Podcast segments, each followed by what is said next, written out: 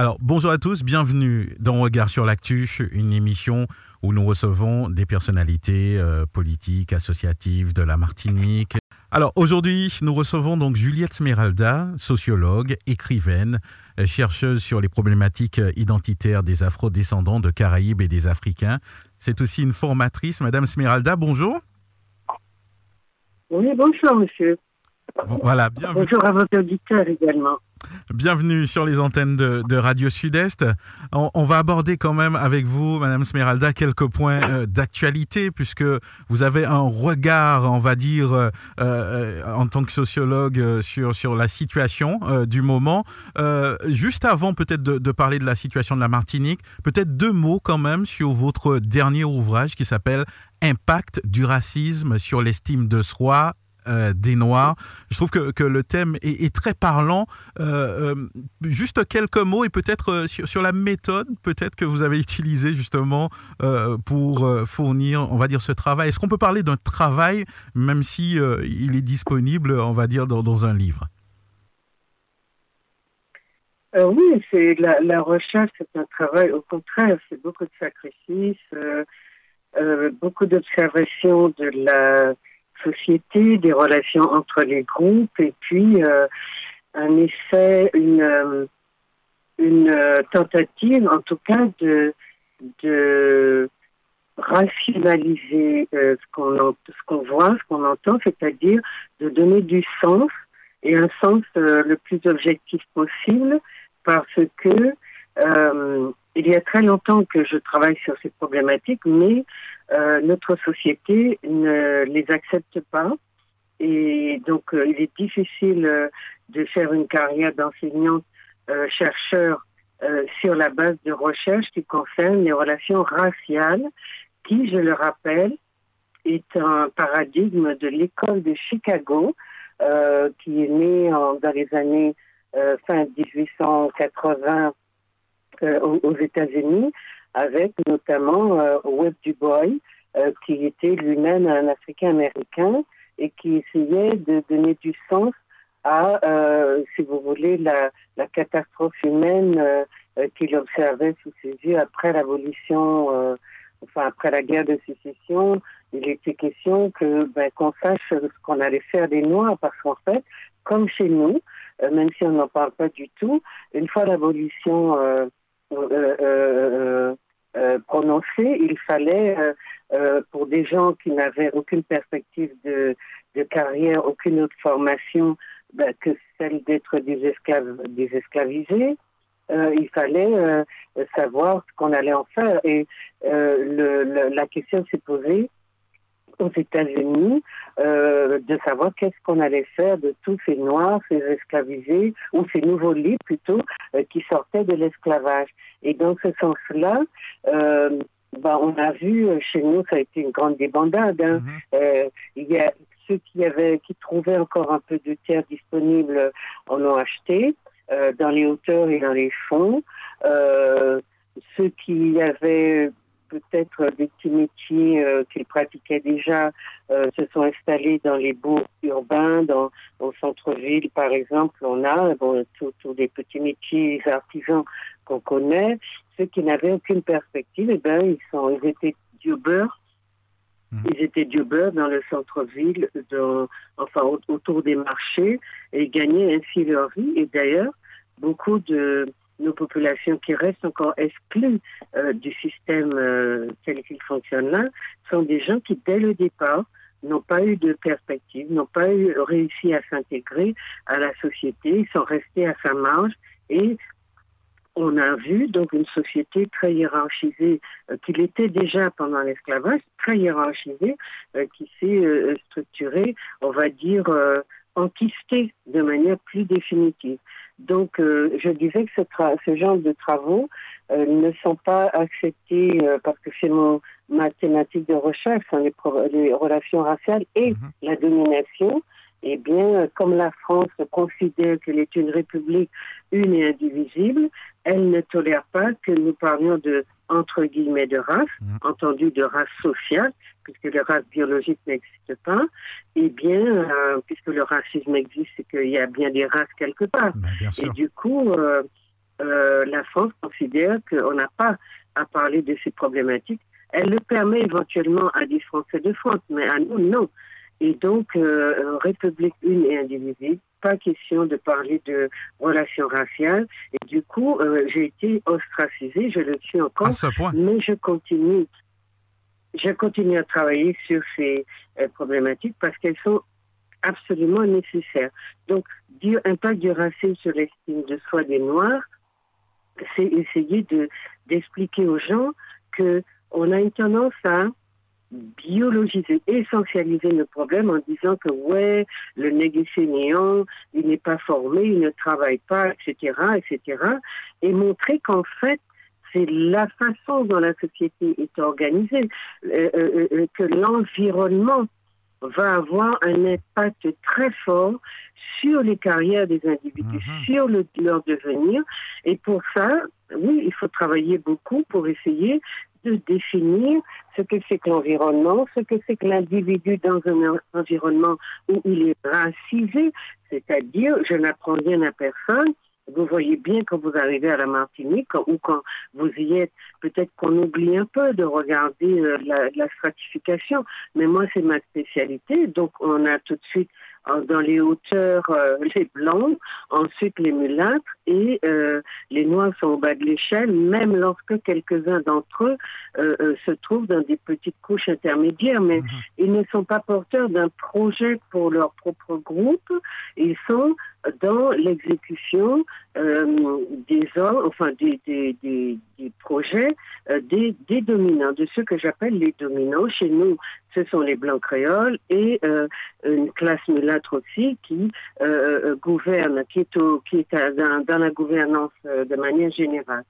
Et donc, il s'agit dans ce livre de dire aux gens que s'ils ne sont pas conscients du rôle de l'environnement sur leur personnalité, leur identité si on veut, eh bien, ils vont continuer à croire que c'est dans leur race, dans leur peau, dans leur corps qu'il y a un problème. Et pour moi, il est temps que nous dépassions cette approche euh, essentialiste, c'est-à-dire chercher les problèmes dans l'ADN des nègres et dire aux nègres, mais non, mais non, il y a une société qui fonctionne, vous y étiez en tant qu'esclave, euh, esclavisé dès le départ, et vos positions ont très très peu changé, mmh. puisque l'organisation, la, la hiérarchie même euh, du pouvoir et du travail euh, exclut de manière vraiment euh, presque frontale souvent les Noirs. Et, je veux prendre un exemple à, nos gens pour qu'ils voient, par exemple, quand vous regardez les sans domicile fixe, mhm. les gens qui sont SDF, qui sont dans la rue, eh bien, sans exception, ils sont tous peau noire, cheveux crépus. Ça, ça veut dire, pour un sociologue comme moi qui travaille sur ce type de relation, que la société sécrète des mécanismes qui excluent une population en particulier, et ce sont les Noirs. Et pourquoi on a autant de mal On ne va pas me dire que dans, on va pas me dire que dans cette société, il ne faut pas évoquer ces problèmes si on veut faire évoluer, si on veut faire évoluer les relations et donner à toutes les couches de cette population euh, des chances d'être, euh, on va dire, euh, euh, intégrés dans le système, enfin en tout cas dans leur société, mmh. de manière plus égalitaire que ça ne l'est actuellement. Pourquoi sommes-nous si peu attentifs à, ce genre de, de, choses? Parce que ce que vous dites est quand même assez flagrant, Madame Smeralda.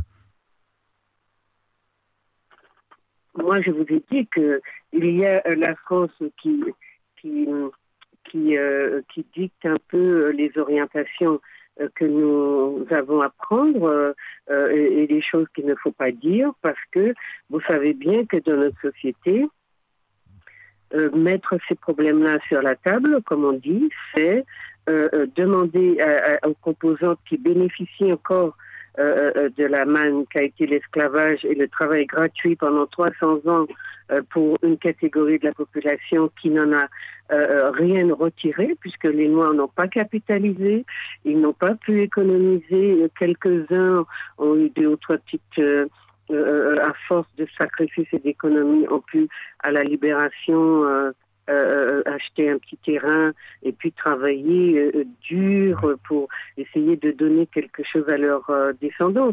Mais quand la libération, l'esclavage a été aboli, eh bien, ce sont les maîtres, les colons blancs, les descendants de, de, de les, dont les descendants sont les béquilles mhm. d'aujourd'hui, qui ont bénéficié de euh, comment on appelle ça, de réparation, euh, qui ont bénéficié de, de sommes énormes qui, ont, qui leur ont permis donc de créer, euh, je crois que c'était le Crédit Martiniquais, la banque, qui leur a permis de financer des investissements, etc. Donc, pourquoi on n'en parle pas? Parce que les rapports de pouvoir sont tels que, premièrement, les Noirs sont très, très, très, très alignés à, à, dans, dans, ce sens où on ne leur permet pas de se considérer en, termes de groupe et de regarder euh, euh, euh, comment ils sont les plus défavorisés de la société parce qu'ils vont vous dire, comme on le dit de manière un peu démagogique et offensante, oui, ben, tout le monde a les mêmes chances. Si vous aviez travaillé, vous auriez réussi. Aujourd'hui, regardez, quand on, offre des emplois à ces jeunes qui sont sur le bord de la route, c'est carleurs, ouvriers, etc. Et quand il y a des emplois de cadre, eh bien, ils sont recrutés depuis la France où ils sont dans des écoles euh, très sélectes euh, où les Noirs, auxquelles les Noirs ont très peu d'accès. Donc, on en fait encore une fois une main-d'œuvre. Euh, une main-d'œuvre ouvrière, une main-d'œuvre d'exécution et très peu une main-d'œuvre qui arrive au pouvoir. Et quand quelques Noirs arrivent à s'échapper de cette sorte de malédiction, eh bien, ils ne sont pas au service d'un changement euh, qui ferait qu'ils mmh. œuvreraient pour euh, plus d'égalité dans la société. Au contraire, ils servent des intérêts et ils se transforment eux-mêmes en, euh, on va dire, en, en fossoyeurs de la cause, d'une cause plus plus égalitaire mmh. et, et, qui servirait l'ensemble de la population, il continue à servir les intérêts des dominants. Une analyse vraiment très claire en tout cas, euh, qui répond peut-être déjà en partie en tout cas aux, autres questions que nous allons aborder. Vous avez eu l'occasion de, rencontrer plusieurs fois le public pour présenter euh, cet ouvrage. quelle réaction ils ont eu euh, quand, quand vous avez abordé ces sujets? Mais vous savez, ce livre-là, bon, j'ai écrit beaucoup euh, pour donner des, de la littérature aux nôtres, et je peux vous dire que tous les travaux sur euh, le corps, les cheveux, le martyr qu'on fait subir euh, au corps noir pour, le, pour qu'ils s'intègrent et pour qu'ils se sentent acceptés, ça, ce sont des formes de, de, de, de euh, dénaturation de martyr qu'on fait subir donc à son corps parce que la société le refuse ou euh, tel qu'il est. Mais euh, moi, je vous dis, je, fais des conférences un peu partout dans le monde et, je peux vous dire que partout, les, Noirs sont dans cette situation de, souffrance immense et, de désir de comprendre parce que les gens qui, qui sont au pouvoir ici et qui n'ont pas ces problèmes-là, la France et ses ces ressortissants qui sont ceux-là qui nous dirigent d'ailleurs, et les, descendants de colons, etc., euh, euh, ces gens-là n'ont pas le souci euh, de, comprendre parce que les Noirs ne sont pas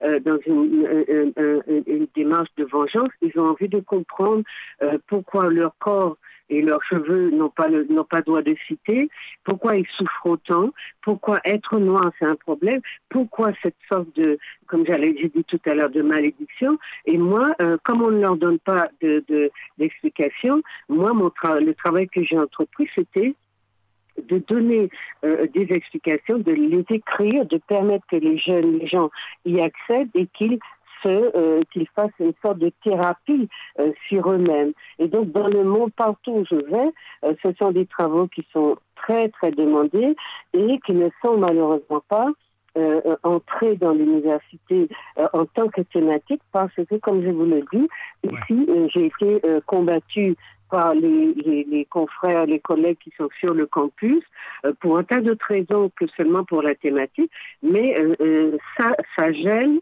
et euh, on ne doit pas parler de relations raciales, on ne doit pas dire qu'il y a une société qui est qui s'est construite euh, sur cette dimension-là, c'est-à-dire euh, les, colons après l'extermination des Caraïbes, eh bien, il faut venir de la main-d'œuvre parce que bah, la main-d'œuvre blanche ne tient pas le coup sous le soleil et la rudesse du travail. Et puis, ils commencent après donc à mettre dans un même creuset un tas de gens qui parlent des langues différentes, qui sont entre guillemets euh, d'origine différente ou de race entre guillemets différente, et, qui ont à composer, qui s'entrebouffent, qui se mangent. La, question de, des rapports indiens-noirs en est un bel exemple, mais les gens ne comprennent pas pourquoi ils ont à être dans un creuset pareil et à s'entrebouffer, mais à n'obéir qu'à une seule voix, à celle du maître qui ne les voit que comme des outils, et, et, qui va les utiliser jusqu'à plus soif. J'allais dire, vous savez bien, la durée de vie euh, d'un esclavagé euh, était entre 5 et 7 ans, et c'était pour les plus robustes. Il y en a qui arrivaient déjà en situation de mort, euh, de mort latente. Enfin, voilà, vous voyez, ouais. ce sont euh, des problématiques qui sont tellement douloureuses, et il faut que les gens comprennent que nous vivons sur le même territoire que, entre guillemets, nos bourreaux, c'est-à-dire ceux-là qui considèrent qu'ils sont les maîtres de la Martinique et qui n'ont rien changé à leur manière de faire, de voir et de comprendre la réalité, eh bien, euh, ils sont dans le même espace que les Noirs. Donc, ils contrôlent euh, la, la, la, aussi au niveau idéologique ce que les Noirs peuvent dire de leur histoire. Ils contrôlent la question des réparations. Ils contrôlent la question même de l'empoisonnement du chlordécone. Vous voyez bien qu'il y a euh, une difficulté pour euh, ceux qui veulent faire carrière à la Martinique et qui seraient euh, caractérisés ou qualifiés de Noirs, entre guillemets. Il y a beaucoup de gens à la Martinique qui n'aiment pas s'entendre dire qu'ils sont des Noirs. Dans leur aliénation, la fabrication dont ils relèvent, euh, fait qu'ils ne se considèrent pas effectivement comme des Noirs dans la mesure où leur groupe de référence est blanc ou mulâtre et qu'ils s'identifient à ces gens-là. Donc, ils ne se wow. considèrent pas parce que dans leur inconscient, probablement, -hmm. ils savent que les Noirs sont euh, très largement les défavorisés de notre société. Donc, il y a énormément de choses à ouais. expliquer pour comprendre pourquoi ce genre de thématique euh, n'est pas admise euh, ouais. vraiment ni dans le monde universitaire, ni euh, dans la société globale. Donc les gens viennent chercher des réponses et à chaque fois que j'ai présenté l'ouvrage, j'ai eu un public conséquent. Ils viennent comprendre, ils viennent chercher des réponses. Ils sont très, très rarement, j'en ai pas entendu, euh, en tout cas de, dans ma vision des choses, de gens qui veulent régler des comptes et qui veulent, euh, etc. Mais les explications que je leur apporte leur font beaucoup de bien. Mmh. Et c'est ça qui, c'est ce qui me fait dire que ma littérature, mon travail d'essai, parce que je suis essayiste dans le sens où je suis une scientifique, une universitaire qu'on a empêché d'exercer son métier à la Martinique parce que je l'ai exercé ailleurs, et qui donne des outils à son peuple pour calmer le jeu, pour assainir les relations entre les gens, pour permettre que ceux qui souffrent comprennent, objectivisent les raisons de leur souffrance, s'apaisent et arrivent à vivre un petit bout de temps heureux sur cette terre, parce que nous ne sommes pas éternels, et c'est criminel qu'une partie de gens décide du sort de toute une masse de population qui n'a jamais cessé de donner, parce que toutes les richesses de notre pays sont fabriquées par notre peuple noir en particulier, et je le maintiens. Les autres exploitent, euh, euh, utilisent, euh, etc. Mais ceux qui produisent de la valeur ajoutée, qui sont d'ailleurs en train de mourir là à, à petit feu, et j'ai fait une émission raison pratique sur les ouvriers agricoles empoisonnés, les gens peuvent la voir sur YouTube, eh bien, vous voyez, cette population-là est en train de disparaître. Et, et c'est elle qui pourtant produit la richesse qui permet, euh, permet aussi aux, aux, aux, descendants de colons de bénéficier d'énormes subventions mmh. et qui sont vraiment dans euh, euh, euh, le sacrifice d'eux-mêmes parce qu'ils meurent tous de cancer, les enfants n'ont pas d'héritage pratiquement, et puis on est dans une situation, moi, moi je veux dire, tant que les Noirs eux-mêmes ne vont pas considérer, parce que les mmh. intérêts des, des colons, des béquets, descendants, des béquets, des mulattes, sont vraiment traités par eux, par ces gens-là, en termes de groupe.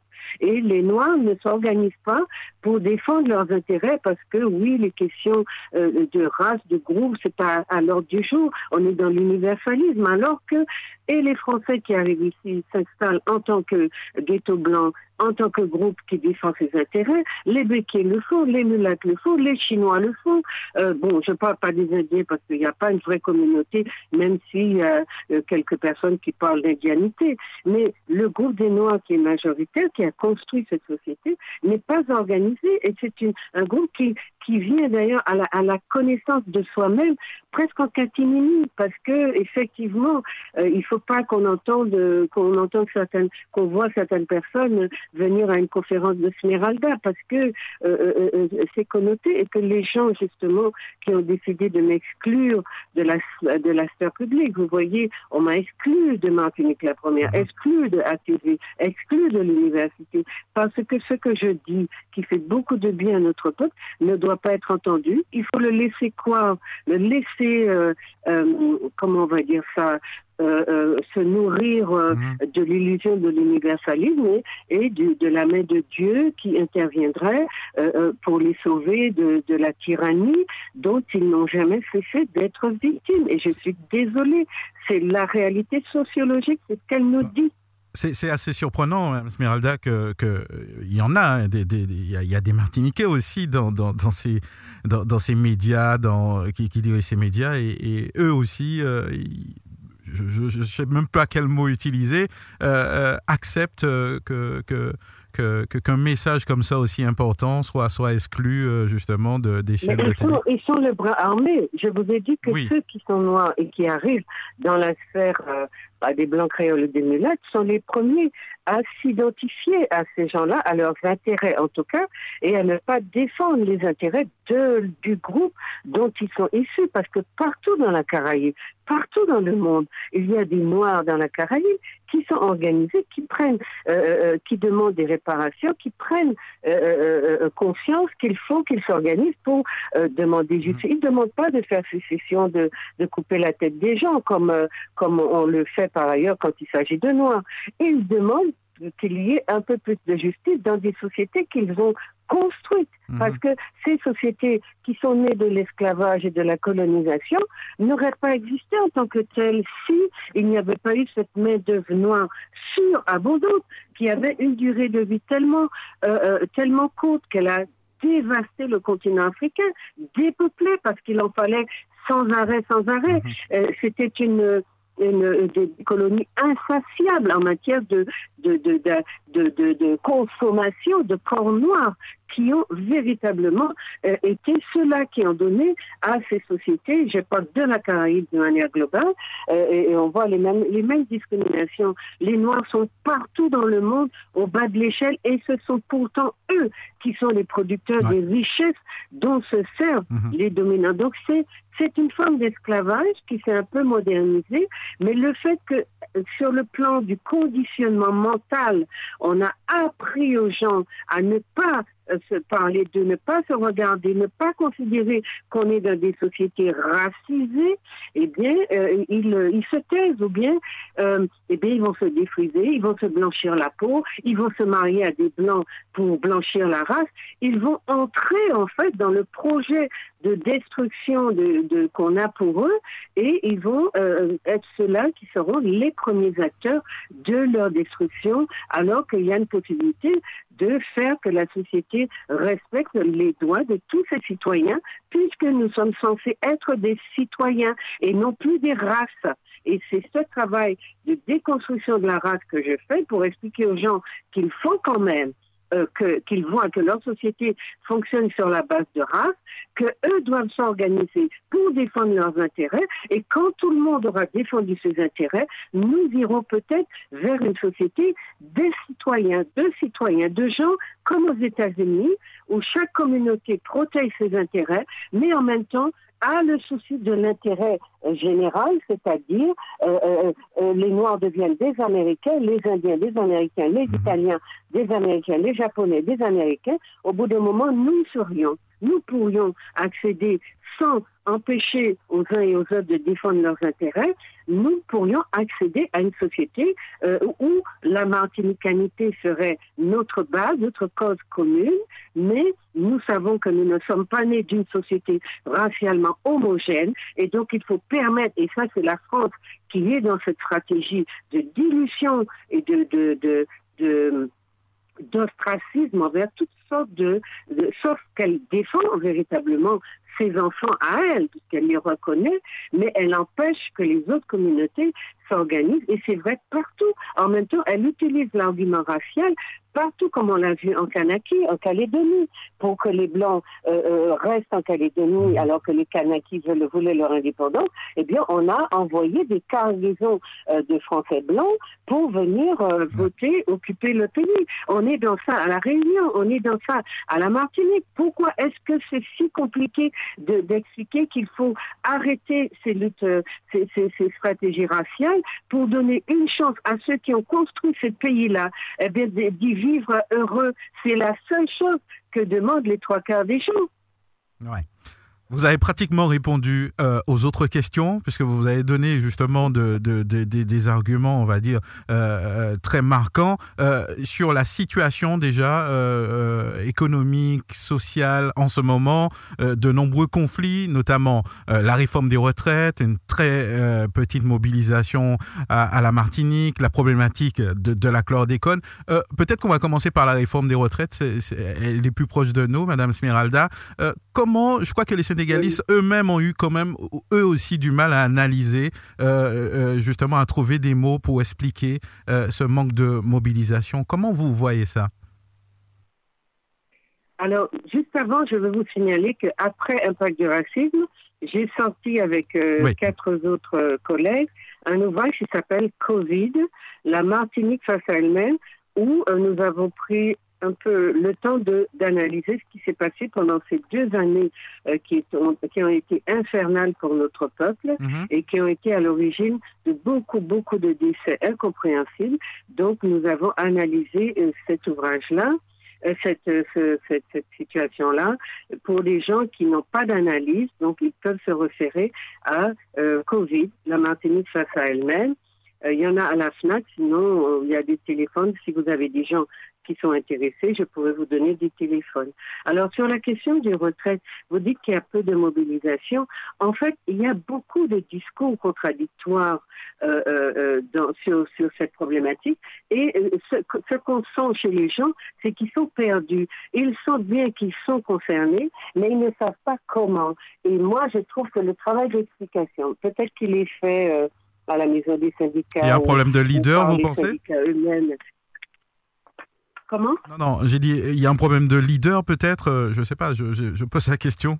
Euh, c est, c est, je ne sais pas. Moi, moi je, ce que je demande, c'est est-ce qu'on explique suffisamment aux gens le, euh, euh, le, le, les enjeux qui sont en, en, en, en, question? Là, les, les, oui, les, les, les, enjeux de cette problématique parce que il y a beaucoup de gens qui ont beaucoup de bonne volonté qui ne, qui ne la comprennent pas. Et puis, vous avez énormément d'intervenants sur le thème. Chacun prend le problème par un petit bout et ne n'arrive pas à faire ressentir à la masse euh, pourquoi il faut que euh, ils se sentent concernés. Comme pour la question du, du, du chlordécone, vous voyez bien, nous sommes tous empoisonnés. Tous les gens qui font des tests de chlordéconomie, de chlordéconémie, sont euh, euh, frappés de découvrir qu'ils ont du, du, dans le corps, dans le sang. Et, parce que pour eux, ils ne sont pas concernés. Euh, le non-lieu, par exemple, ça ne concerne personne. Il y a une petite poignée de gens qui se donnent le mal de, dire non, on est contre le non-lieu, on, va sensibiliser la population. Moi-même, j'ai fait des émissions avec Dr. Gespelage. On n'arrête pas de leur dire soyez, sentez-vous concernés, nous sommes tous empoisonnés, votre descendance sera débilisée parce qu'on a vu l'impact de ce, ce problème-là euh, les gens et on ne les voit pas euh, se mobiliser comme s'ils ne sont pas concernés par ces problèmes. Or, aujourd'hui, tous les gens qui font un test de chlordéconomie, d'économie découvrent euh, qu'ils ont du chlordécone dans le sang et dans le corps. Donc, c'est important de se poser la question de comment finalement notre société organise la communication euh, pour certaines problématiques, parce que quand il y a euh, des grands orchestres, des, des cassaves, des mmh. perfecta, etc., qui passent, on mobilise des milliers de gens. Les médias sont là, ils font de la publicité, il y a ci, il y a ça, et euh, euh, on voit effectivement que on arrive à, à, à faire mobiliser des, milliers de gens pour une, manifestation mmh. culturelle ou festive. et pour les manifestations. Est-ce qu'on ne pourrait pas imaginer, euh, Madame Smeralda, justement, euh, utiliser euh, ces groupes qui mobilisent pour, pour faire passer le message? Parce que le plus souvent, ces groupes sont aussi concernés.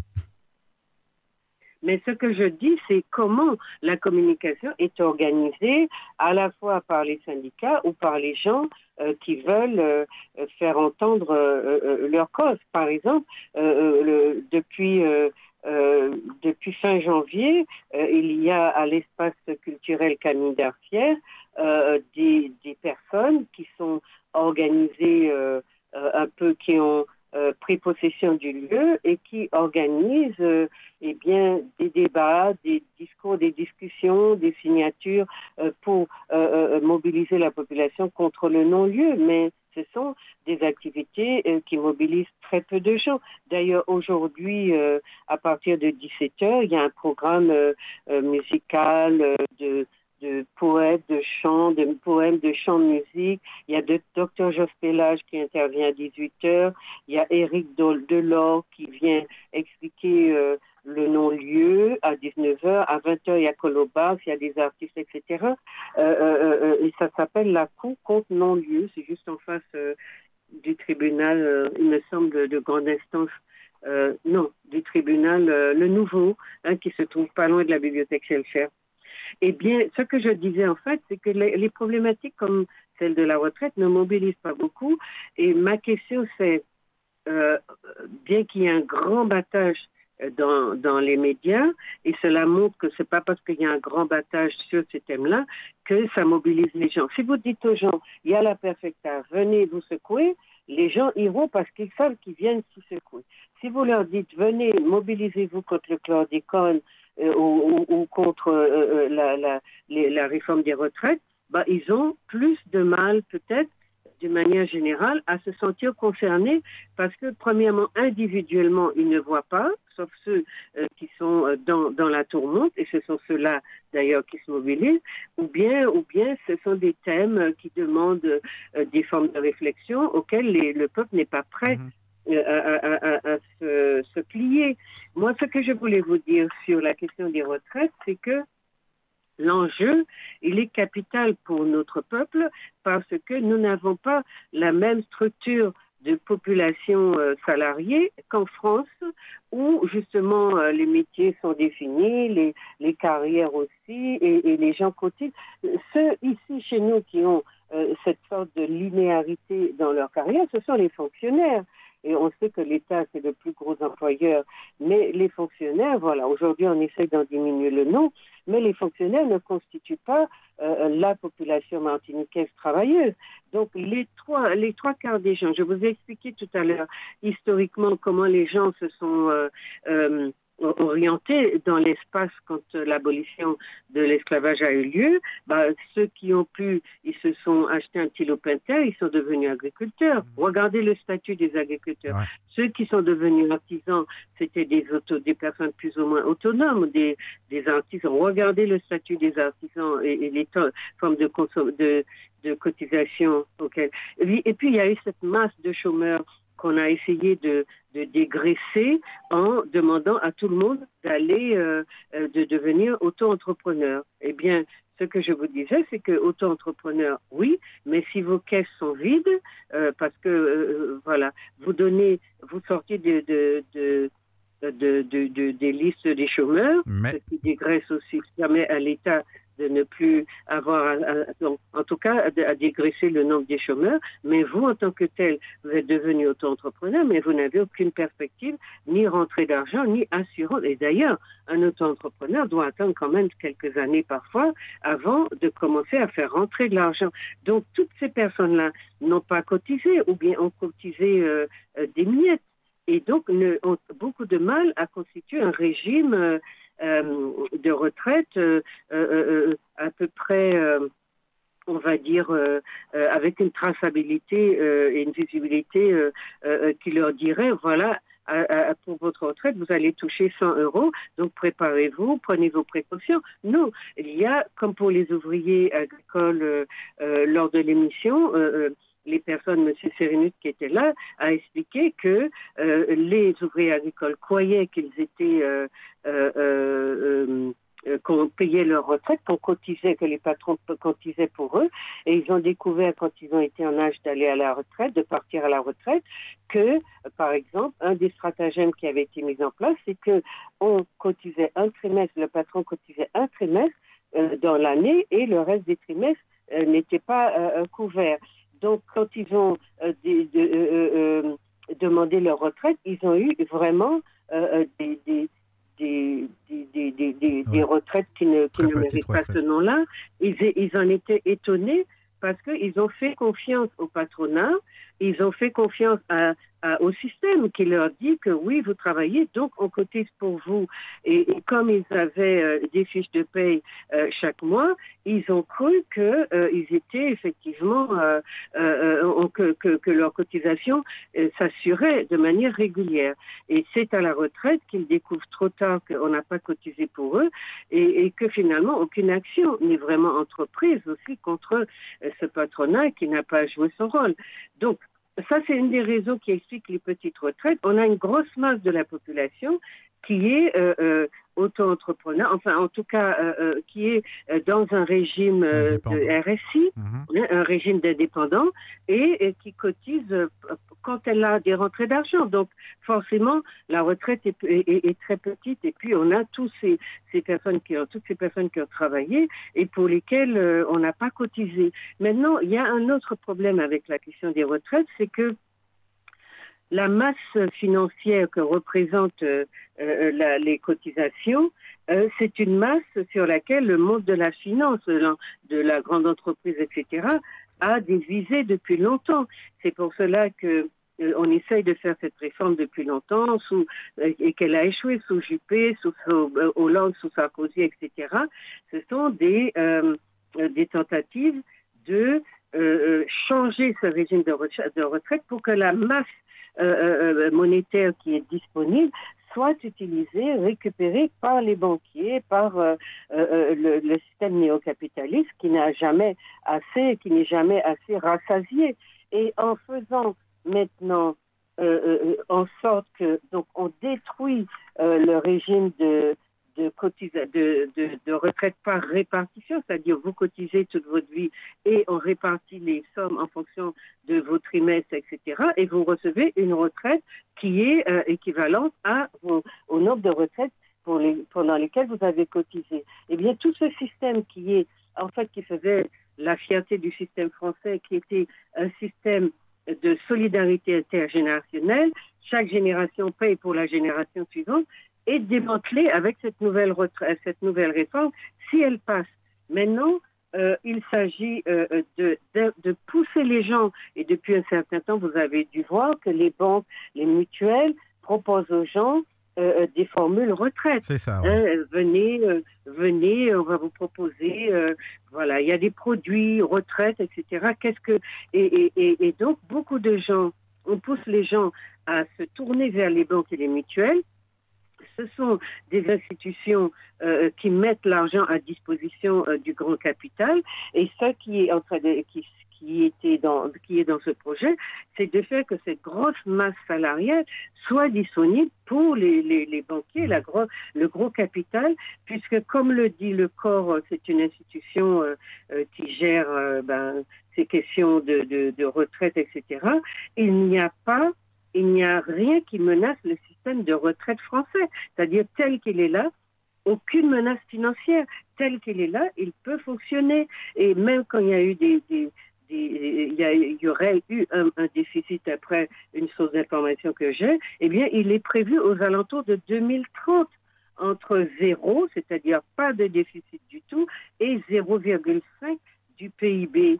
Donc, il n'y a pas le déficit ne crée aucun, aucune dépense euh, euh, ni baisse de retraite, de recettes. Il y a juste que les, euh, que les gens comprennent qu'il s'agit de récupérer cette masse financière, de la mettre à disposition du grand capital, de pousser les gens à aller vers des retraites par capitalisation, c'est-à-dire moi, j'ouvre un compte, comme on me le propose en produit dans les banques, et chaque mois, euh, je, verse une somme euh, euh, sur mon compte en banque ou le compte retraite. Et, c'est ça la capitalisation, c'est moi-même qui finance ma retraite. Et non pas comme c'était par le travail, alors que j'ai travaillé et que je mérite de, cotiser. Donc du coup, on enlève ce système de cotisation auquel les patrons, le patronat doit se soumettre, on, lui enlève ça, et tout le bénéfice est pour le patronat et en fait la grande finance, comme on l'a dit. Et du coup, il faut que les gens comprennent que en mettant, en permettant aux, plus aisés euh, de bénéficier de retraite, puisque vous savez que bah, les, salaires sont très euh, euh, différenciés, en permettant aux gros, à ceux qui ont beaucoup de revenus, de recevoir une retraite sur la, retraite euh, euh, euh, par répartition, eh bien, ces personnes-là ou, qui ont, mettons, qui peuvent avoir un salaire de 20 000 euros, vont cotiser à hauteur de 10 000 euros, mais auront droit à une retraite par répartition qui est très importante parce que ils ont un salaire qui n'est pas ponctué, euh, euh, ponctué euh, comme celui d'un petit, d'un petit mhm. ouvrier, mais qui leur permet donc de garder, si vous avez 20 000 euros par exemple, pour faire gros, vous gardez, vous ne cotisez que sur 10 000 euros, vous avez 10 000 euros ah sur lesquels vous pouvez vivre allègrement. Eh bien, vous cotisez sur les 10 000 euros et quand vous êtes dans la masse des cotisants un salaire très élevé, eh bien, vous recevrez une retraite très élevée alors que euh, vous bénéficiez du, système par répartition tel qu'il est actuellement. Et donc, ce sont beaucoup de formes d'inégalité, d'injustice qui favorisent en fait les gros revenus, qui favorisent les classes favorisées, qui favorisent, euh, euh, si on arrive à ce système-là, la grande finance et les, petits salaires, les bas salaires, ou les gens qui travaillent à qui on demande de travailler deux ans de plus parce que euh, je vous signale qu'en France, les gens crient en mouille pour 64 ans, mais chez nous, il y a des gens de 70 ans qui ne savent pas encore euh, quand est-ce qu'ils prendront la retraite. C'est vrai. Donc voilà beaucoup d'inégalités qui permettrait aussi qu'on réfléchisse sur le type de lien qu'on a avec la France, mais bien entendu, euh, euh ceux qui sont à, aux manettes euh, n'ont pas intérêt à ce que le système change, puisque rien que par le système de retraite, vous voyez comment euh, ces gens-là sont favorisés. Donc il y a une catégorie dans un système très inégalitaire, hérité de l'esclavage et de la colonisation, qui ne veut pas se moderniser, qui ne veut pas que la distribution des, des, des on va dire des des, richesses se fassent de manière un petit peu plus égalitaire parce que le peuple ne demande pas tant que ça, eh bien, euh, ces gens-là empêchent le système d'évoluer, empêchent le, le, le, peuple même de voir clair euh, euh, mmh. dans ce qui le touche fondamentalement. Et, comme on dit chez nous, ben, le peuple n'a que ses yeux pour pleurer. Il ne va pas se protéger contre le chlordicone alors qu'il en a dans le sang. Il ne va pas euh, euh, euh, manifester pour défendre le système des retraites. Mais qu'est-ce que ça change beaucoup pour nous? Est-ce que nos, élites syndicales ici expliquent suffisamment au peuple ce qui fait la différence entre les deux systèmes? Et qu'est-ce que c'est que la disparition du système de solidarité intergénérationnelle? Qui était donc la retraite par répartition, je cotise et je reçois, eh bien ça, euh, euh, voilà.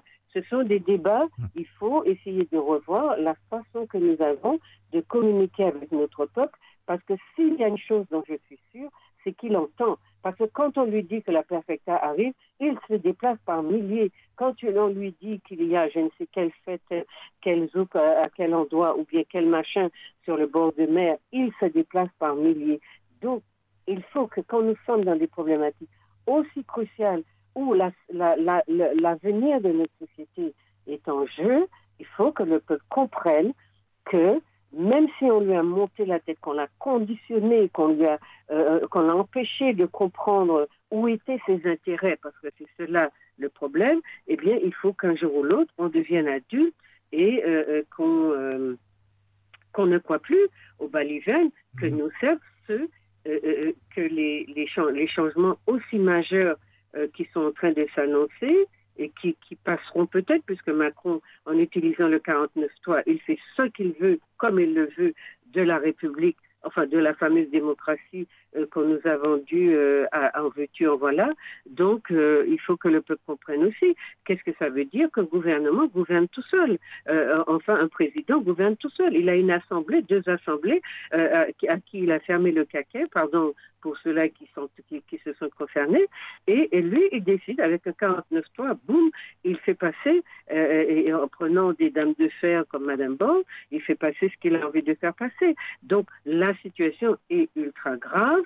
J'espère que les gens vont essayer de se faire expliquer davantage pourquoi il y a un problème avec la retraite, pourquoi 64 ans est un problème pour les Français majoritairement ou pour les fonctionnaires de notre pays, parce que n'oubliez pas, quand on a fait passer les 40%, ce sont les ouvriers qui se sont mobilisés pour que les fonctionnaires aient les 40%. Et quand j'ai demandé aux fonctionnaires, pourquoi n'avez-vous pas demandé que les ouvriers aient également les 40%, ils m'ont dit, non, ça aurait fait trop pour l'État français. Ah Donc ben. voilà, ah ben. actuellement, actuellement, actuellement, qui défend qui? Est-ce que les les, syndicats, les personnes qui sont aux commandes euh, expliquent bien au peuple euh, euh, le sens de ses intérêts et les raisons qui feraient qu'ils ont intérêt à se mettre, à se mobiliser pour défendre justement leurs propres intérêts qui ne sont pas nécessairement ni ceux des classes favorisées, ni ceux de la France hexagonale, entre guillemets. Voyez mhm. Ouais, ouais. Et la problématique est, en tout cas suffisamment importante. Hein. Il, nous reste, on va dire, quelques petites minutes quand même, Juliette Smeralda. J'ai une question que j'ai envie de vous poser. Comment euh, euh, trouver le moyen, justement, dans, dans, dans, dans, dans, l'État français, on va dire aujourd'hui, pour apporter justement toutes ces informations euh, que vous venez de, de, de, nous transmettre, notamment, on va dire en partie, hein, puisque je sais qu'il y en a plein d'autres. comment trouver, justement, c'est vrai que le système scolaire, ça va être assez difficile euh, est-ce que vous avez des pistes de travail? Je ne sais pas si vous voulez en parler. Mais moi, je, pourrais intervenir. Je pourrais. Il faudrait que le système scolaire, qui n'est pas verrouillé pour des gens comme moi, euh, l'université, le, les, organismes fassent intervenir des personnes documentées qui pourraient parler à la société de ces vrais problèmes. Au contraire, vous avez une radio que nous payons de nos impôts et, qui, parle d'un tas de choses et qui, sont toujours en rapport à comment mieux s'adapter à la société, mais jamais comment faire que la société s'adapte à nos personnalités, s'adapte à nos besoins. Vous voyez, c'est très, très particulier et c'est ce à, ce à quoi sert Martinique la première. Donc, en, me blacklistant, en faisant croire aux gens que je suis l'ennemi de la République ou bien euh, euh, de la paix sociale, eh bien, on continue à manipuler le cerveau du peuple, on continue à lui faire, à lui donner des choses. D'ailleurs, beaucoup de gens qui viennent dans mes conférences me disent, mais pourquoi on ne vous entend pas plus souvent? Pourquoi ce qu'on entend dans les médias, c'est creux, c'est creux, et puis c'est beaucoup de manipulation, les gens le sentent, mais ils n'ont pas de contre-argument pour euh, réfléchir autrement à leur situation. Donc, euh, bon, j'ai quand même des émissions, j'ai des, conférences qui sont en ligne, etc. Donc, il y a beaucoup de gens qui écoutent, mais moi, j'ai pas besoin d'être la seule qui informe. J'ai juste besoin que ce pays qui n'arrête pas d'être ostracisant, discriminant et euh, euh, qui a peu le souci du peuple, parce que je le répète, ce pays-ci a peu le souci du peuple, eh bien, euh, il faut voir euh, euh, comment, ben, comment on dépasse. Mais ce sont, c'est, la, la, balle est dans leur camp. Moi, je ne peux pas, je ne peux pas mhm. le faire à leur place. C'est vrai que même si on parle d'une situation assez particulière, mais on sent quand même qu'il y a une lueur d'espoir et vous croyez quand même à, un changement. Mais je, je vois que les gens ont soif de ce genre de savoir. Donc, je ne le fais pas D'ailleurs, je n'aurais pas sacrifié ma carrière pour faire des recherches euh, si je ne savais pas combien elle faisait du bien au peuple. J'ai énormément de jeunes de partout euh, qui m'appellent pour des informations, les journaux, les médias, des, des trucs d'ailleurs. Ici, on a décidé que même prononcer mon nom était subversif. Donc les gens qui veulent faire carrière dans ces médias, dans ces institutions, évitent de me, donner la parole, ou bien quand il me la donne, c'est dans des conditions absolument douteuses et, et, mesquines, et moi je vais dire plus euh, que ça, méchantes, c'est-à-dire essayer de me piéger d'une façon ou d'une autre pour déconstruire l'image que j'ai auprès de mon peuple, parce que cette image-là, qu'il le veuille ou non, elle est très bonne, et je, je remercie les gens euh, qui tous les jours viennent me dire merci pour ce que je fais parce que grâce à ça, ils comprennent, ils se sentent un peu mieux et ça les déculpabilise parce que tout le système qui est en place est fait pour que, les gens se sentent ben, culpabilisés. Euh, c'est eux qui pas faire rien, c'est eux qui pas qui pas ni euh, l'énergie, euh, les autres travaillent, les autres travaillent et, voilà. De demander aux gens d'écouter l'émission sur les ouvriers agricoles, c'est sur YouTube. Vous tapez Juliette Smeralda, les ouvriers raisons pratiques sur les ouvriers agricoles. Écoutez ce que vous disent les personnes qui interviennent là sur la situation qui est faite aux, aux, ouvriers agricoles mmh. en Martinique en 2023. Et n'allez pas me dire, n'allez pas me dire que euh, euh, euh, n'est pas qu'à travail, qu'il n'y a pas qu'à foutre en patate. Voilà la, situation dans laquelle on est. Et ceux qui sont dans les bureaux climatisés et qui ne font qu'engranger les pièces sonnantes et trébuchantes de leur travail, du travail de ces ouvriers, eh bien, ils sont considérés comme ceux-là qu'ils travaillent. D'ailleurs, il y a des Noirs tellement aliénés qu'ils vous disent si pâté ni blanc, n'est pas qui travail, alors que c'est précisément le contraire qu'il faudrait penser. Mais bon, ça ne fait rien moi, je sais l'utilité de mon travail. Je le donne à ceux qui le veulent, euh, puisque dans mon peuple, il y a toute une, élite qui est dressée à me mettre des bâtons dans les roues, à m'empêcher d'être entendue. Ben, je la laisse, puisque ces efforts, c'est dans, ça ce, sens-là qu'elle euh, les investit. Ben, je les laisse faire leurs affaires. Et comme on dit chez nous, moi, je fais mes affaires à moi, de mon côté. Voilà.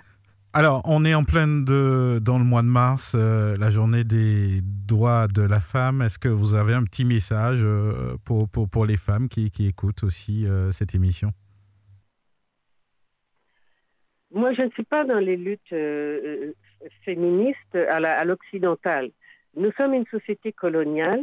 Les hommes de nos sociétés, les hommes noirs ont été complètement émasculés, utilisés comme étalons ils ont vraiment énormément de difficultés à être dans des rôles de pouvoir et d'autorité, sinon de, de violence euh, euh, qu'on, qu'on, les, vers lesquels on les conduit, puisque nous sommes une société violente, eh bien, moi, je considère que quand nous aurons réglé le problème colonial, le problème de faire, de vivre dans une société euh, qui est vraiment à nous, qui dit vraiment qui nous sommes, eh bien, nous allons nous occuper de nos hommes, si c'est vrai qu'ils sont violents par nature, parce que moi, c'est pas ma vision, et je ne vais pas lutter contre les hommes dans un système euh, qui me paye pour ça, parce que ces, ces associations sont financées par l'État et, je vois que quand il faut lutter contre le chlordécone ou d'autres causes, l'État euh, est absent, mais quand il faut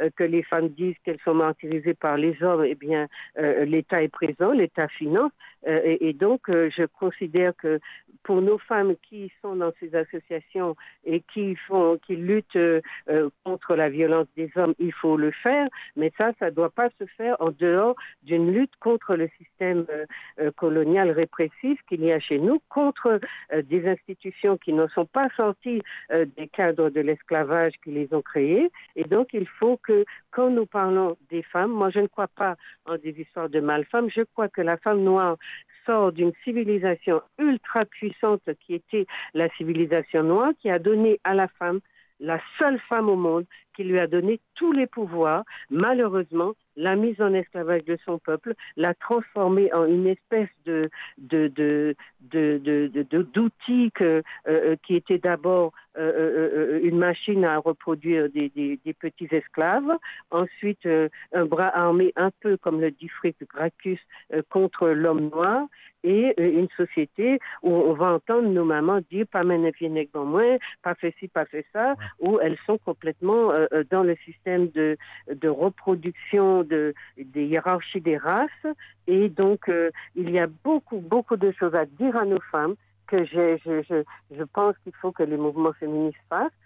Et, et, dire que nous ne sommes pas euh, forcément que des victimes dans le système mm. euh, dans lequel nous sommes, qui nous utilisent aussi les uns contre les autres, les unes contre les autres. Et pour moi, c'est ça la lutte qu'il y a à mener. Après, on va échelonner, euh, euh, hiérarchiser les, les, priorités, mais il y a d'abord celle-là. Cette priorité-là, c'est que tant que nous serons dans un système qui opprime les hommes, eh bien, nous serons, nous les femmes, une partie des oppresseurs et une partie des victimes. Donc, je ne suis pas euh, pour le 8 mars, etc.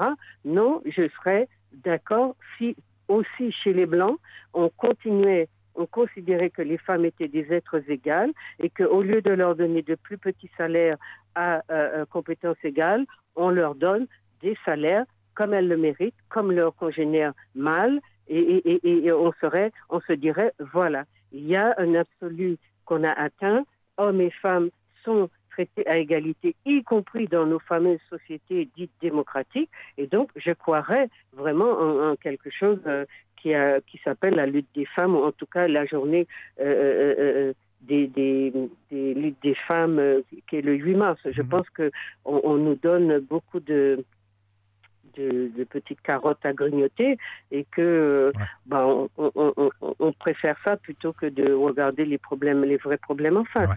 Voilà. En tout cas, euh, Juliette Smeralda, merci d'avoir euh, participé à cette émission. Je crois qu'on on va vous inviter une prochaine fois euh, pour parler justement de, vos ouvrages. Hein. Je crois qu'on va faire plusieurs séries d'émissions. je crois que l'entretien était de trop bonne qualité. On, se permettra de vous, vous recontacter, Juliette Smeralda. En tout cas, merci à vous et puis nous vous souhaitons un excellent week-end. Merci Mario. Au revoir et merci à vos auditeurs qui ont pris le temps de nous écouter. Au revoir. Au revoir. À très bientôt. Au plaisir. Au plaisir. Au revoir. Allez, nous poursuivons cette émission avec euh, notre deuxième invité du jour. C'est Peggy euh, Saint-Ville, qui est référente Martinique du comité de soutien d'Olivier Dubois. Peggy Saint-Ville, bonjour. Bonjour Mario. Voilà, bienvenue sur les antennes de, Radio Sud-Est. Aujourd'hui, on vous reçoit dans, de nouvelles conditions, dans un esprit de, soulagement, d'apaisement, de joie, puisque je crois que tout le monde le sait maintenant, hein, la libération d'Olivier Dubois. Euh, comment ça s'est passé un petit peu à chaud quand vous avez appris euh, la nouvelle? En fait, je me suis euh, levée le matin et j'ai eu un appel de la famille me disant que ça y est, Olivier est libéré. Euh, bon, je n'y croyais pas vraiment au départ. C'est vrai que j'étais euh, surprise du coup, mais bon, sachant les interlocuteurs que j'avais, euh, pour moi, c'était c'était quasi sûr. Et puis, et puis, il y avait une volonté aussi de la famille d'attendre, en fait, puisque c'était une demande du Quai d'Orsay, avant de donner l'information plus largement. Donc, ça a été difficile hein, pendant les, la première heure, en fait, euh, pour, euh, pour garder ça, pour voilà, ne, sachant pas qu'est-ce qu'on fait, parce qu'en fait, on réfléchit tout de suite. On se dit, OK, il est libéré, qu'est-ce qu'on peut faire euh, depuis la Martinique Comment on peut organiser les choses pour que voilà l'information puisse passer facilement On essaie d'anticiper les choses. Et puis j'ai eu tout de suite après l'envie de parler avec l'un de ses très bons amis, Marc, puisque ça a été l'un de mes premiers interlocuteurs sur sur les actions Martinique pour à la fois vérifier encore une dernière fois l'information. Mhm. On vous écoute, allez-y, si l'information... Oui, allez-y, allez-y, oui. Mhm. Ah, ok. Voilà, euh, vérifier si l'information était juste, en effet, et puis en même temps avoir ses premières réactions, quoi, parce que il était euh, vraiment en première ligne sur les échanges, puisque vous l'avez d'ailleurs reçu euh, dans votre émission. et en fait, je me rappelle ces mots, c'est Peggy, je suis sur un petit nuage. Et je me suis mise à rire et voilà, on a, on a ri sur le coup. J'étais très heureuse pour lui. Ouais, j'imagine. parce que je sais combien il avait donné pour, pour mobiliser les gens pour Olivier. Et puis, puis j'ai pensé forcément à Déborah. En plus, le hasard a fait que j'ai eu Déborah pendant le week-end, tout le week-end en fait. On a discuté parce qu'il y avait une mobilisation au Mali le samedi et on a beaucoup, beaucoup échangé. Euh, et en fait, on, reparlait en fait de, son implication, notamment sur les réseaux sociaux, parce qu'elle expliquait qu'Olivier lui avait, euh, juste avant d'être enlevé, euh, offert une formation sur, tout ce qui est communication, réseaux sociaux. Et en fait, je la félicitais de ses compétences à voilà, aller chercher les images, les photos, mobiliser les gens pour pouvoir diffuser et continuer à faire vivre vivre ce comité et, les actions qu'on menait. Alors, aujourd'hui, j'imagine que, que, vous avez des nouvelles. comment se porte Olivier et, sa famille? Alors, j'ai eu Déborah, en fait, euh, il y a quelques jours.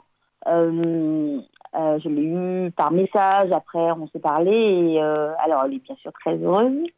elle est donc à Paris avec ses deux enfants. Et puis, euh, ça se passe très bien, les retrouvailles. Bon, voilà, ça a été euh, très festif. Euh, et puis, je pense qu'ils ne vont pas se rassasier de le voir, de le toucher, de lui parler.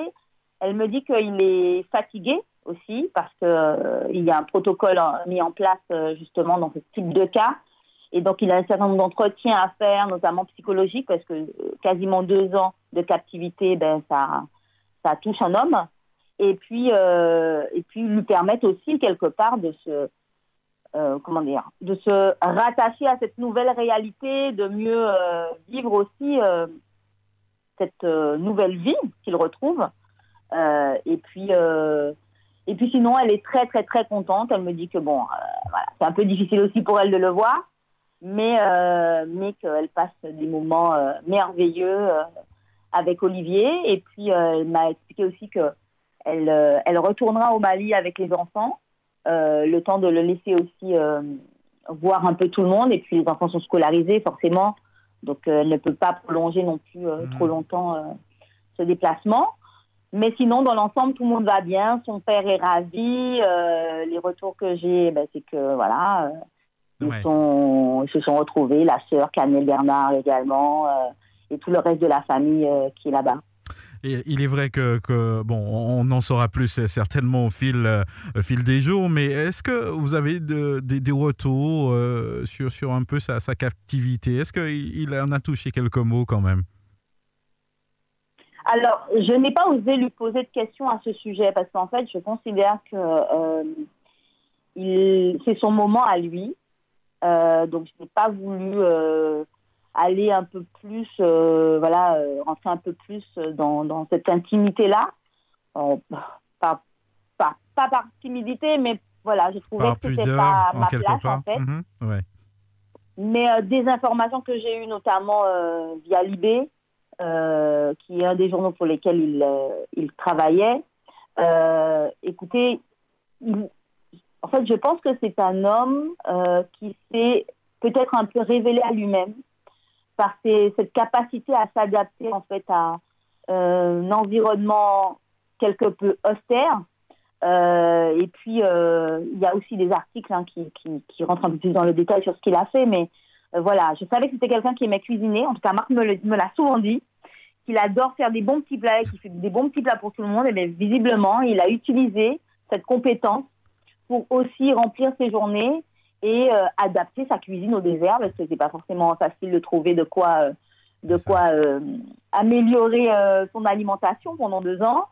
Et puis je pense que ça lui, a permis aussi quelque part de pouvoir tisser des liens aussi avec les autres otages, puisqu'il mmh. a eu quand même deux, deux, otages différents avec lesquels il a vécu à des moments ben, bien distincts, mais voilà je pense aussi que c'est un homme avenant, en tout cas de ce que me disait euh, Déborah, sa femme, euh, c'est quelqu'un qui va vers les autres, qui est très sociable.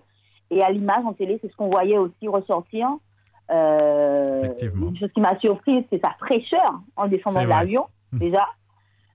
et puis, visiblement, cette envie de, voilà, de, hum. parler aux gens, de, voilà, d'échanger. Je pense que c'est vraiment une qualité humaine qu'il a. Mhm. Et, et, puis, je pense que mentalement, il y a quelque chose de fondamental aussi. je pense qu'on ne peut pas rester deux ans en captivité avec des inconnus qui peut-être voient le côté occidental qu'on représente comme étant le mal et puis et puis ne pas être touché, loin de sa famille, en écoutant leur voix au loin, euh, avec des passages euh, sur RFI. Euh, voilà, ça lui a permis de, sortir aussi un peu de, ce, de cette espèce de, de tente, de bunker dans lequel il était avec ses preneurs d'otages. Mais il faut être mentalement très fort et je pense qu'il a prouvé aussi que, que le mental est très important. Alors, euh, est-ce que vous savez si, bon, s'il a, il a laissé filer quelques informations concernant la suite pour lui maintenant Est-ce que vous, vous, vous pouvez, est-ce que vous avez eu des, infos justement? Alors, il va continuer son, travail de journaliste, c'est sûr euh, et certain. Euh, ce que je sais, c'est que, comme je vous l'ai dit, pour l'instant, il va rester à Paris le temps de se refaire. Maintenant, dans combien de temps et où surtout, parce que c'est la question qui se pose, est-ce qu'il souhaite retourner au Mali ou est-ce qu'il souhaite aller ailleurs euh, ou bien euh, retourner sur la France? Je pense que ça lui appartient à lui et à sa mhm. famille de, s'organiser en tant que tel, puisque je vous rappelle qu'il a fait le choix il y a six ans de s'installer au Mali et, voilà d'y travailler euh, pour plusieurs journaux. maintenant, est-ce que voilà, il sera journaliste, a priori c'est sûr, ou ce sera à lui de, le dire euh, en temps et en heure et s'il le veut. Et puis, euh, l'autre chose que je sais, c'est que, enfin, je pense que c'est une des questions que vous posez, c'est qu'il viendra en Martinique, en tout cas. On me l'a confirmé à plusieurs reprises. Euh, plusieurs proches de lui me l'ont confirmé parce qu'il y a une mhm. réelle demande qui est formulée pour cela. Maintenant, je pense qu'il faut lui laisser le temps. A priori, ce sera pour cette année. je ne veux pas trop m'avancer sur le mois qui m'a été donné mais euh, il viendra certainement en famille en Martinique parce qu'il tient à vraiment euh, remercier les Martiniquais de cet élan de générosité, de solidarité, euh, ses pensées, ses prières qu'ils ont eues pour lui. et, rencontrer mmh. ben, les acteurs principaux, que ce soit les municipalités, que ce soit les anonymes, que ce soit euh, voilà, toutes ces mm. personnes-là qui sont venues, qui ont relayé l'information, qui, qui, enfin, qui se sont intéressées à, ce qui se passait concernant Olivier, qui ont posé des questions parce que ça nourrit aussi. On n'a pas forcément besoin de se déplacer pour pouvoir euh, être mobilisé. Il faut aussi, euh, je pense, y penser, partager, réfléchir. Voilà, je pense que c'est ça aussi. C'est une autre forme de communication qui a aussi aidé à ce que euh, voilà, ça devienne euh, hmm. comme une traînée de poudre finalement euh, en Martinique.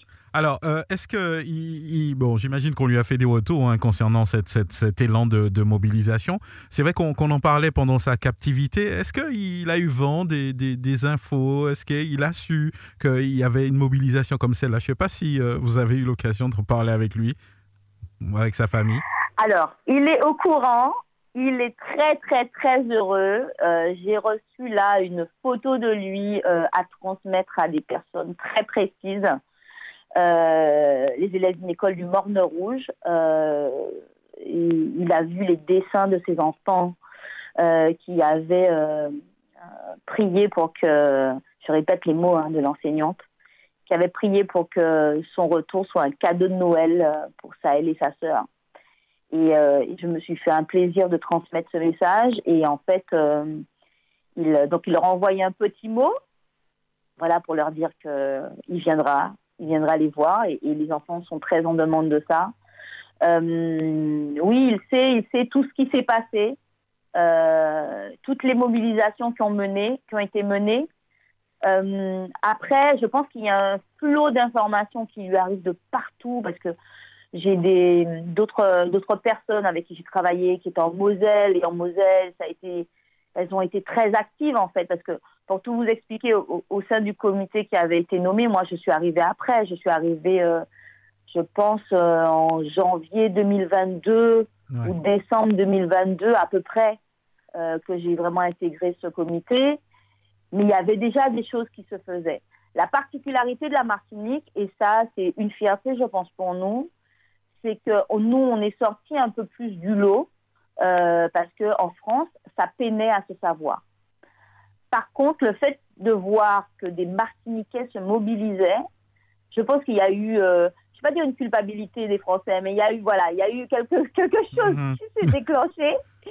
Et puis, on a surtout relayé l'information. Et là, on est très content parce que les, les, médias, euh, les médias nous ont fait confiance et ont, relayé l'information. Il y a eu des articles à chaque date, euh, à chaque mois, en fait, euh, correspondant au 8. En hommage à Olivier et ça, et ça mm. c'est très bien. Alors forcément, le 8 avril, sur les deux années passées, il y avait quelque chose. Et puis l'objectif qui m'avait été donné par la famille, c'était de faire en sorte qu'il y ait un événement par mois. Alors, je m'y suis attelée, j'ai essayé, euh, voilà, avec les moyens que j'avais. Euh, parfois, on a fait deux événements par mois, même si c'est passé un peu inaperçu, mais on a eu deux petites choses par mois. Et ne serait-ce qu'au-delà de, du fait que l'information soit relayée par les médias, etc., je pense que ça aussi, ça fait du bien à la famille. Parce que euh, Mario, euh, je ne sais pas si vous, si vous l'imaginez, mais euh, il y, a eu des, y a eu des hauts et des bas pour ces gens. et en fait, on n'est pas en droit de lâcher quand on a des personnes comme ça qui font appel à vous. Mhm. En tout cas, moi, je perçois les choses comme ça. Et puis, je considère, je suis journaliste aussi, donc je considère que si une aide est demandée par cette famille parce que parce que cette personne est, est en captivité à cause de son métier, c'est aux journalistes aussi de se mobiliser. Alors, et euh, c'est pour ça aussi que cette chose a été importante pour moi et que j'y suis rentrée. Donc, euh, je finis juste un peu. Euh, c'est vrai qu'il fallait le faire, on l'a fait très largement. La famille a été fantastique dessus en Martinique. Euh, et, je les remercie infiniment pour ça. Alors, sur le même sujet, euh, que, va devenir justement ce, comité de soutien? J'imagine qu'il euh, y a eu beaucoup de rencontres, ça s'est fédéré, c'est devenu un peu familial, il y avait une force quand même de, travail. Qu'est-ce que vous allez en faire aujourd'hui? Pour ma part, moi, mon travail est fini en fait. Hein. Je, je, considère que j'ai rempli mon rôle. Euh, on m'avait demandé de coordonner les actions en Martinique euh, et de voilà de pouvoir en tout cas l'idée c'était euh, parce que c'est une famille les Dubois c'est enfin les membres des Dubois sont une famille enfin sont très discrets et c'est vrai que parler d'Olivier dans des circonstances telle que celle-ci, avec des enjeux diplomatiques, c'était délicat pour eux. J'imagine ça aussi. Donc ils mhm. avaient peur de peut-être euh, mal dire ou trop en dire ou ne pas savoir dire. Voilà. Euh, donc, de par ma fonction, on m'avait demandé un peu de les aider en fait à faire ça. Alors il fallait d'abord au début trouver le bon interlocuteur, donc ça s'est passé d'abord en national. Euh, et au fur et à mesure, je pense que la confiance s'est installée aussi ne, serait-ce qu'avec la famille qui est en Martinique, et ne serait-ce qu'avec euh, mes interlocuteurs en France. Euh, et ça a permis aussi que la famille puisse s'exprimer aussi. Et on a eu un modèle de, femme martiniquaise qui est Lucienne Dubois, qui voilà, a accepté de s'exprimer pour sa famille, au nom de sa famille, s'est déplacée à chaque mobilisation euh, est impliquée, quand elle voyait qu'elle n'a pas de nouvelles, j'avais toujours un message pour me dire alors, on fait quoi? Quand? Comment? Voilà. Donc, euh, donc ça a été d'abord ça mon, mon travail.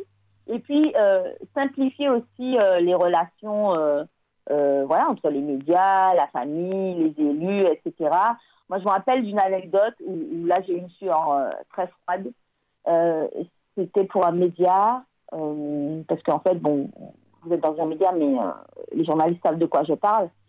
On ne peut pas toujours donner un peu la même soupe, et je, je dis ça bien entre guillemets à un média. Il faut toujours renouveler la manière dont on communique. Il faut renouveler l'interlocuteur, il faut renouveler l'événement pour que ça intéresse, pour qu'il se déplace. Ce sont ça les enjeux en fait quand on mhm. fait une manifestation. Qu'on en parle, mais il y a toute une logistique à mettre en place et il y a toute une communication à mettre en place. Et je ne pouvais pas donner le même interlocuteur à chaque fois. Donc, euh, et toujours le même à tous les médias. C'est un vrai métier, hein, finalement. Ça, ça, ça, a été un vrai le- métier, hein, ouais, et ça, ça- c'est bien Bah, ça. j'ai appris en fait, hein, parce que moi je suis journaliste, hein, je suis pas communicante à la base, mais j'ai réussi, et ça c'est vraiment mon petit plaisir à moi, rien qu'à moi. J'ai réussi à avoir une porte-parole au Mali et je me Mhm. suis dit, mais si tu arrives à faire ça, mais c'est génial. Bon, je me suis obstinée, j'en Et- mettais tout le monde. Pendant des heures. Et, et il y a de quoi, il y a de quoi écrire un, un ouvrage. Peut-être que là, je, je mets peut-être une petite chose là dans la tête pour, pour raconter ce- cette aventure. Non, du tout, du tout. Non, non, non. Je pense que euh, j'ai fait les, les choses avec, euh, avec euh, envie et euh, non, ça non, non, Ah, j'ai pas envie d'en, d'en parler. Si, si j'ai d'autres événements aussi gigantesques que ça, peut-être que j'y penserai un jour, mais à mon avis, non. Mhm. Je vais retrouver ma vie très tranquille et ça m'arrange.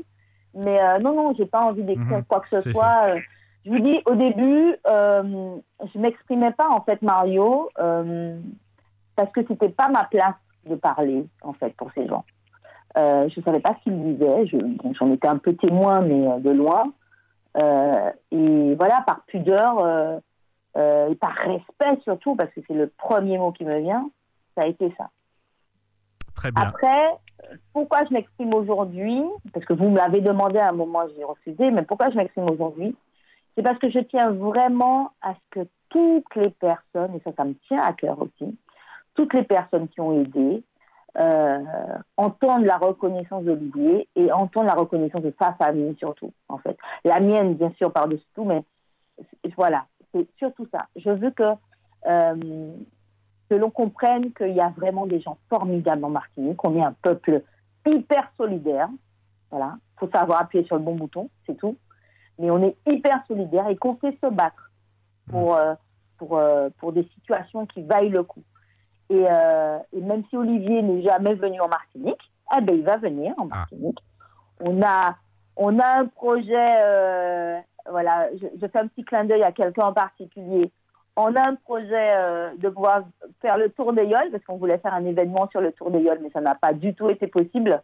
Euh, et donc, on va voir si c'est s'il vient pour le tour des Yoles et qu'on peut avoir euh, que lui, surtout, parce que c'est lui et sa famille peuvent avoir un, un bateau et, et pouvoir profiter d'au moins une étape du tour des Yoles. Euh, pas de souci. Et pourquoi je parle aussi des Yoles? Parce qu'on a eu, euh, au niveau en tout cas des Yoleurs, directement, hein, euh, je parle hors, hors organisation, euh, j'ai- rencontré en tout cas 14 patrons de Yol, formidables, qui étaient prêts à porter des drapeaux à l'effigie d'Olivier sur leur Yol. Ouais. Ça ne s'est pas fait, euh, mais je, voilà, je veux les remercier parce qu'ils ne me connaissaient pas et qu'ils m'ont dit oui et que et que euh, ils sont aussi associés en fait à ça. Je les remercie infiniment. Je remercie Monsieur Mérine aussi qui euh, a tout de suite dit oui. Euh, Monsieur Dédé, voilà. Bon, je vais pas nommer tout le monde, Ouais. mais voilà. Euh, il y a vraiment quelque chose en Martinique d'exceptionnel. Il faut juste ouvrir les yeux et s'en rendre compte. Mais voilà, Et tout ça, c'était possible grâce à toutes ces personnes-là. Il y a vraiment quelque chose d'exceptionnel en Martinique. Je crois que c'est sur ces mots euh, qu'on va conclure justement euh, cet entretien, Peggy Saint-Ville. En tout cas, euh, merci à vous. Et puis, nous, on attend attentivement hein, donc la venue d'Olivier. Je pense qu'il il a certainement plein de choses aussi à nous dire. Merci à vous. Et puis, un excellent week-end à toi, Peggy Saint-Ville. Merci beaucoup, Mario. Bon week-end à tout le monde. Bon week-end aux auditeurs. Merci encore. Merci. À très bientôt.